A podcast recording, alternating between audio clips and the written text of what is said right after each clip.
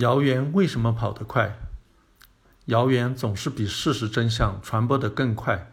这不仅是我们的亲身感受，更是科学家们在研究了推特上三百万用户后得出的结论。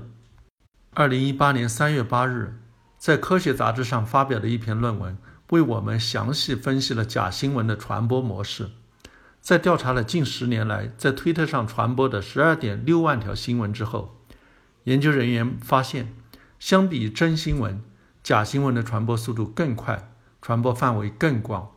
其中，政治类新闻更是假新闻泛滥的重灾区。研究人员根据六个事实核实网站的信息，综合判断推特上新闻的真假。对2006年到2017年间300万推特用户参与传播的12.6万条新闻进行了分析，真新闻。也就是和事实核实网站的信息一致性高于百分之九十五的新闻，比假新闻的传播速度慢了许多，阅读量也明显偏少。即便是最受欢迎的真新闻，也不过约一千人转发。相比之下，排名在前百分之一的假新闻，则能轻松地传播给一千到十万人。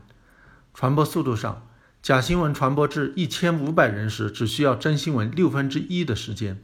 且假新闻被转发的概率比真新闻高出约七成。此外，研究人员还利用软件辨认出了推特上的那些能够自动转发信息的机器人账户，将这些被认为是干扰了新闻正常传播路径的账号排除后，假新闻的威力依然不减，得出的结论并没有改变。也就是说，传播假新闻是一种人类本身就热衷的行为。那么问题来了。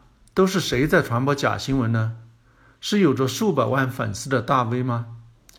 结果出人意料，传播谣言的主力军就是每一个普通的社交平台用户。我们没什么粉丝，顶多有几个经常互动的好友，但就是和好友分享一下的行为，使谣言迅速传播开来。可是为什么会这样呢？研究并没有直接调查社交平台用户的心理状况和传播动机。但是，通过对新闻内容的统计分析，研究人员提出了一种猜想：假新闻之所以比真新闻更容易传播，是因为它更新鲜。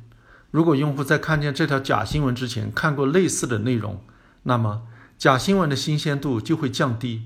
但研究表明，我们转发的大部分假新闻都是我们之前从未见过的内容。